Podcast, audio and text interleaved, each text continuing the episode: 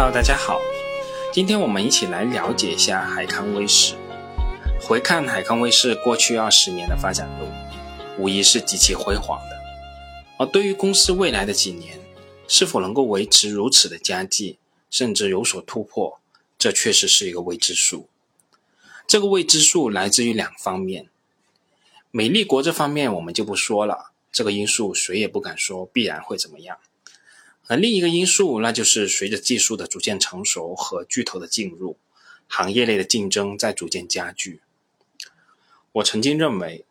外部的新进入者一般是很难对原有的行业格局造成大的影响的。但确实时代不同了，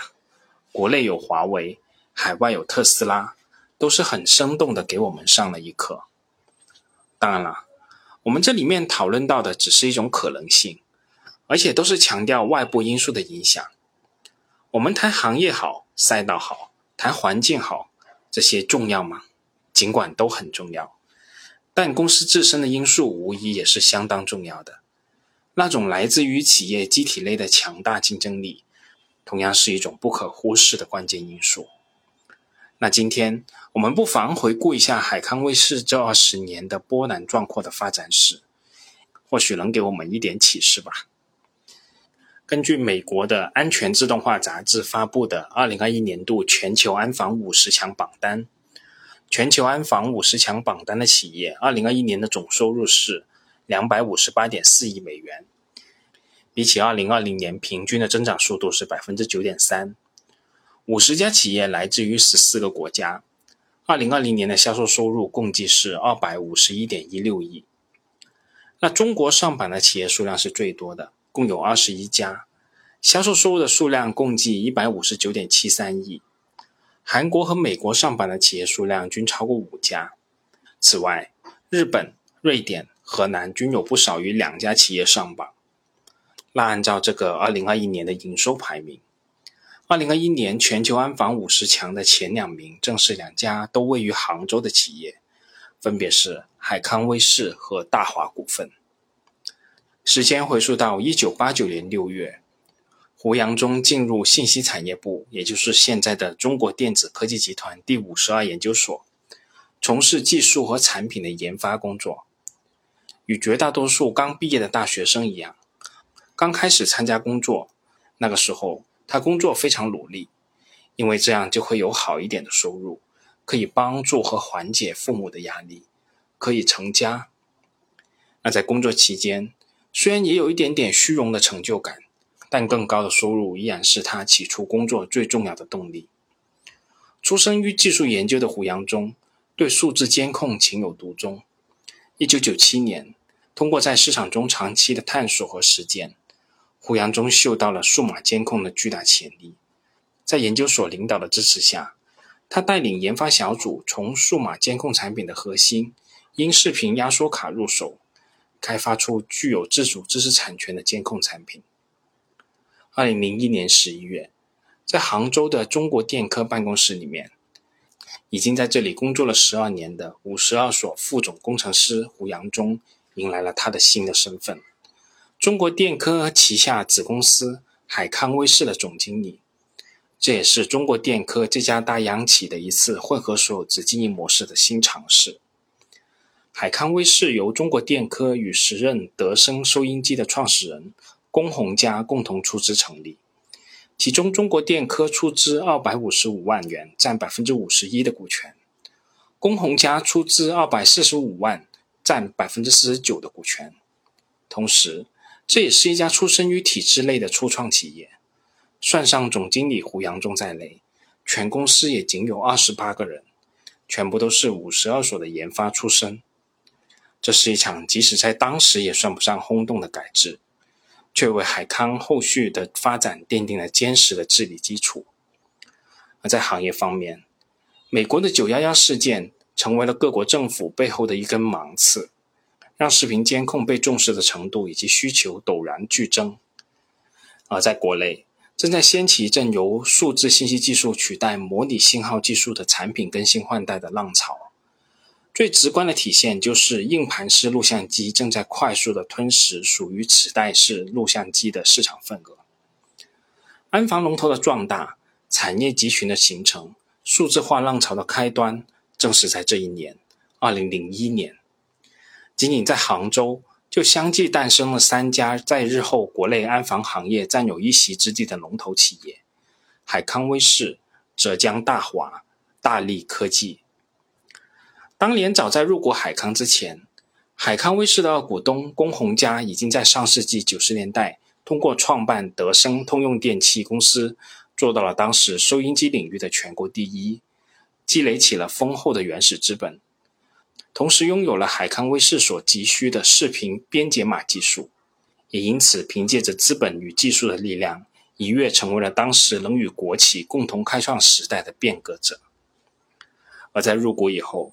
他又选择在2007年海康威视上市之前，一散千金，将自己手中海康威视百分之十五的股份，以原始的价格分与重要的骨干力量。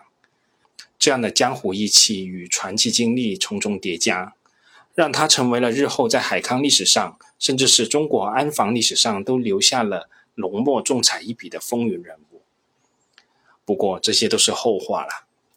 当年的海康、大华。之所以在成立不久便迅速一炮走红，赚得盆满钵满，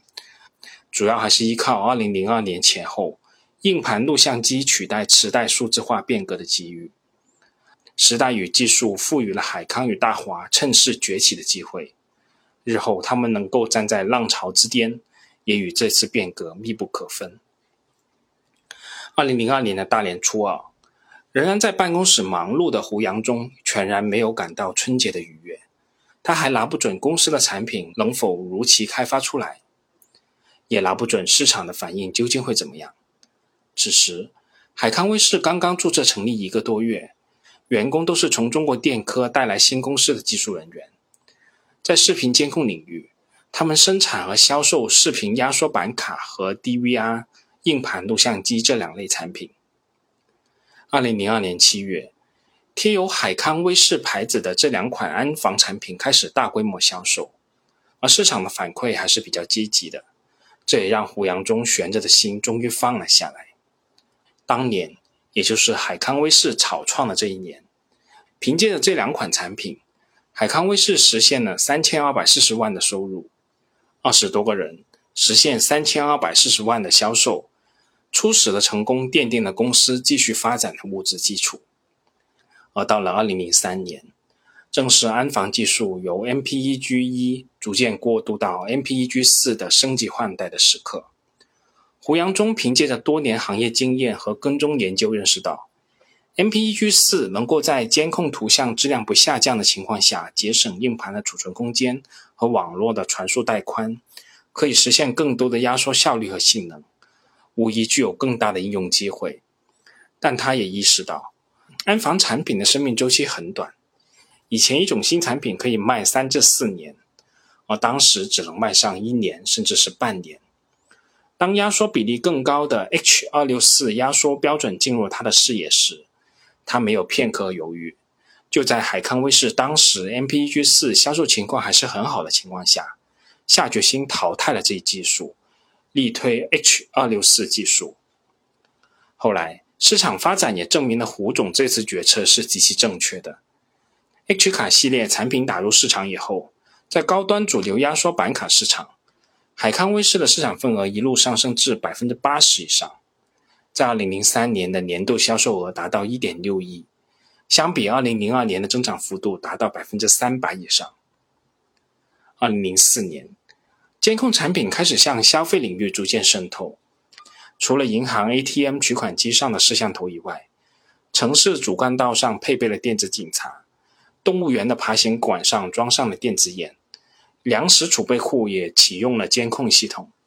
以便随时监控仓库里的害虫活动。考场、机场、加油站、超市、小区等等公共场合都开始上马监控系统。随着这一市场的需求膨胀，海康威视的销售额再度实现高速增长，当年的营收达到二点五亿，增长幅度也达到百分之五十以上。从零起步，短短五年的时间，海康威视年度销售额达到数亿元。这个过程中，他也遇到了很多企业经营中的一些问题，比如说流动资金。当时胡杨中的解决办法就是在供应商和海康威视之间再导入了物流公司，让其提供数千万的资金，同时也让他分享商业的利益。用这种方式，胡杨忠让海康威视度过了资金最困难的时期。时间到了二零零八年，在全球金融危机的影响下，安防行业遇到了行业的低谷。胡杨忠开始对海康威视进行瘦身、节省开支，并且为企业规划了三条线路：国际化、技术创新和专业化。两年后的二零一零年五月。海康威视成功在深交所挂牌上市，在二零一零年当年，公司的营业收入达到三十六点零五亿，同比的增长幅度也达到百分之七十以上。而我们目光回到我们最近的二零二一年度，海康威视的年度收入已经达到八百一十四点二亿，十一年左右的时间，公司的收入增长了二十二倍，年均的复合增长率达到惊人的百分之三十二。那赶上了好时机，抓住了几次关键机遇，没有犯下太多的错误。这是胡杨忠对自己带领海康威视走过头十年历程的简单总结。作为海康威视的掌舵者，胡杨忠经常思考的问题就是好好活下去。不知道大家看到这句话有什么感想？我自己的感觉就是觉得这句话是无比熟悉的，这种活下去的焦虑。我可以在大部分的好公司身上都能看到。那最让胡杨忠头痛的是如何让员工保持积极。为了解决这个问题，胡杨忠尝试推进了一些持续激励员工的措施，让员工能够分享新业务成长的成果。二零一八年十二月，通过员工持股平台，上市公司投了百分之六十，员工投百分之四十，来解决员工持续激励的问题。激励对象包括公司的部分高级管理人员，对于实现公司战略目标所需要的关键领域的中层管理人员、基层管理人员、核心技术人员和骨干人员，共计六千三百四十二人。自二零一五年开始，胡杨中看到了人工智能爆发带来的机遇，以视频为核心，用 AI 来赋能各个细分行业，需求是碎片化的。需要更多的人力来对接这些碎片化的需求，而海康威视值钱的资产不是设备、厂房和地皮，而是拥有这近一万多名的研发人员和多年形成紧贴市场和用户的研发驱动力，以及多年来培养人才、激励人才的机制。这是海康威视最为核心的一项资产。很多人以为海康威视是一家硬件公司，实际上它是一间软件公司。在近二十年的发展时间里，海康威视一直聚焦在视频技术领域。一方面是从监控角度切入，做视频技术的一些拓展应用，比如工业自动化中的机器视觉、自动驾驶。进入移动互联网时代以后，开始针对家庭、个人、小微企业客户开发主打安全智能的民用品牌。视频监控不仅仅是为了解决安全问题，例如。有些零售商店的管理，以前要到现场去，现在通过摄像头远程巡店，通过人脸识别进行人流量统计、人员考勤等等。用户的需求很多已经是业务管理的需求了，不再仅仅是安防方面的需求。监控本身会产生很多视频流数据，这些数据结构化以后，数据的价值就体现出来了。比如说，视频分析车辆的数据。可以为交通的引导提供服务。长期关注海康威视的人或许已经发现，海康威视虽然仍然是安防行业的龙头企业，但却离“安防”两个字越来越远了。自2014年开始，公司的战略目标已经不再是成为一家安防企业。从安防到视频产品，再到以视频为核心的物联网解决方案，海康威视的盘铺得越来越大。到了如今。也进一步打破自己的边界，进入了大数据行列。海康威视传统的安防业务主要是提供数据的采集和存储服务。随着 AI 技术的发展，海康威视利用自己采集的大量视频数据的优势，在数据平台上为客户提供数据清洗、结构化、汇聚的全方位数据服务，再使用 AI 算法对数据进行分析，并辅助做出决策。与云计算公司和 AI 算法公司相比，海康威视的业务涵盖摄像头等数据采集终端，能为客户提供从数据的采集、分析到处理的全生命周期解决方案。而在业务方面，定制是海康威视的基本策略。定制化的过程非常辛苦，而且需求差异巨大。做行业市场，不同的客户想法都不一样，很多甚至是针锋相对的，而且订单量非常小，导致成本升高，一度给胡杨中带来企业成本管理的巨大挑战。在销售方面，最早的时候通过代理销售，之后开始设立销售分支机构，再后来发展渠道经销商。以及逐步面向客户提供解决方案。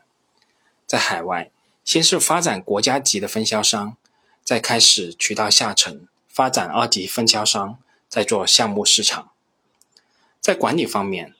以前海康威视不谈战略，后来开始导入战略管理，也做很多管理变革项目，导入一些 IT 工具。现在海康威视的公司级、部门级的管理变革项目也非常的多。胡杨忠带领着海康威视一直在变，从产品形态到销售模式，再到内部管理等等各个维度的变化。近年来，海康威视的业务收入增速和净利润虽然都在增加，但是增速确实已经放缓了。随着安防产业的壮大，AI 等新技术出现以后，安防市场迎来了一群新的玩家，包括华为、阿里等等这些科技巨头。对于新进入的科技巨头企业，胡杨忠认为，他们的市场机会并不大。深水养大鱼，安防行业并没有深水，如何养得起大鱼呢？这是一个碎片化的市场，本质上还是得在无数的小区域，靠着一单一单的销售，靠着地推去获得客户，渠道要做得很细，销售成本管控在公司经营中是极其重要的一环。以通讯行业的公司为例，运营成本比安防要高很多。用通讯行业的高成本人力去跑安防，就像是拿步枪打苍蝇一样，投入与产出是非常不匹配的。这是胡杨中不认为科技巨头还有市场机会的理由。他坚定地认为，这个行业已经基本定型了，但安防行业的市场规模并不大。在胡杨中眼中，安防市场增长很快，但却是一个小市场。他坚定地认为，市场容量实际上并不大。不然，千亿级别的公司早就出现了。房地产市场很大，通讯市场也很大，所以这些行业能够培育出一些大公司。六千多亿美元的手机市场是真的很大，才能有苹果、三星等等这些公司出现。外行眼中的通讯安防业务市场很大，所以不断涌入新的进入者，加大投入，潮起潮落。最后发现，想象与现实的差距很大，有一部分新的进入者被迫已经退出。安防市场的小，体现在这是一个非常碎片化的市场，用户不集中，应用比较分散，产品也很分散，客户的定制化很多，建立一个从客户碎片化需求的开发响应到快速交付能力的建设，这中间有一个非常复杂的体系。智能化时代到来以后，安防行业此前从未被满足的客户需求有了实现的可能，市场空间进一步打开。但在胡杨中看来，这仍然是一个碎片化的市场。海康威视这么多年来积累沉淀以及它的口碑效应，在行业竞争中自然存在先天的优势。安防业务是海康威视的根本，龙头地位是比较稳固的，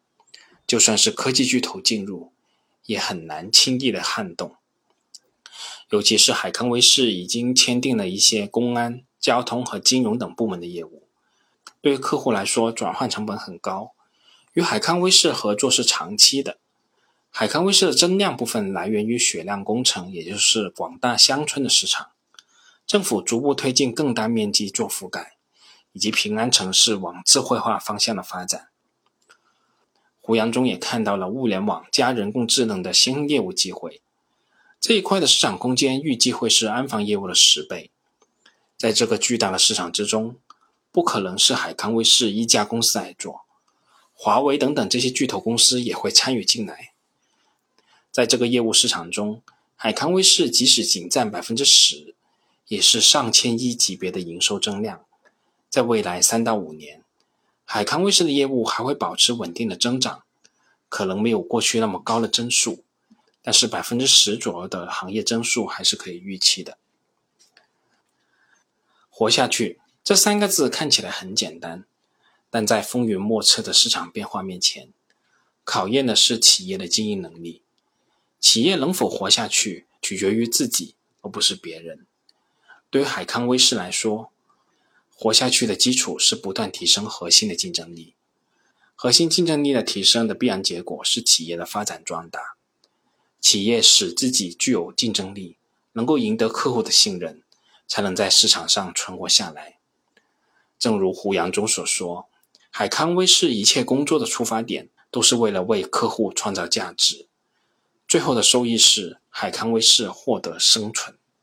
好了，我们这次就这么多。我们下次再见吧。节目仅作为我个人投资的记录，所谈及的投资标的不涉及任何形式的推荐，请独立思考并自担风险。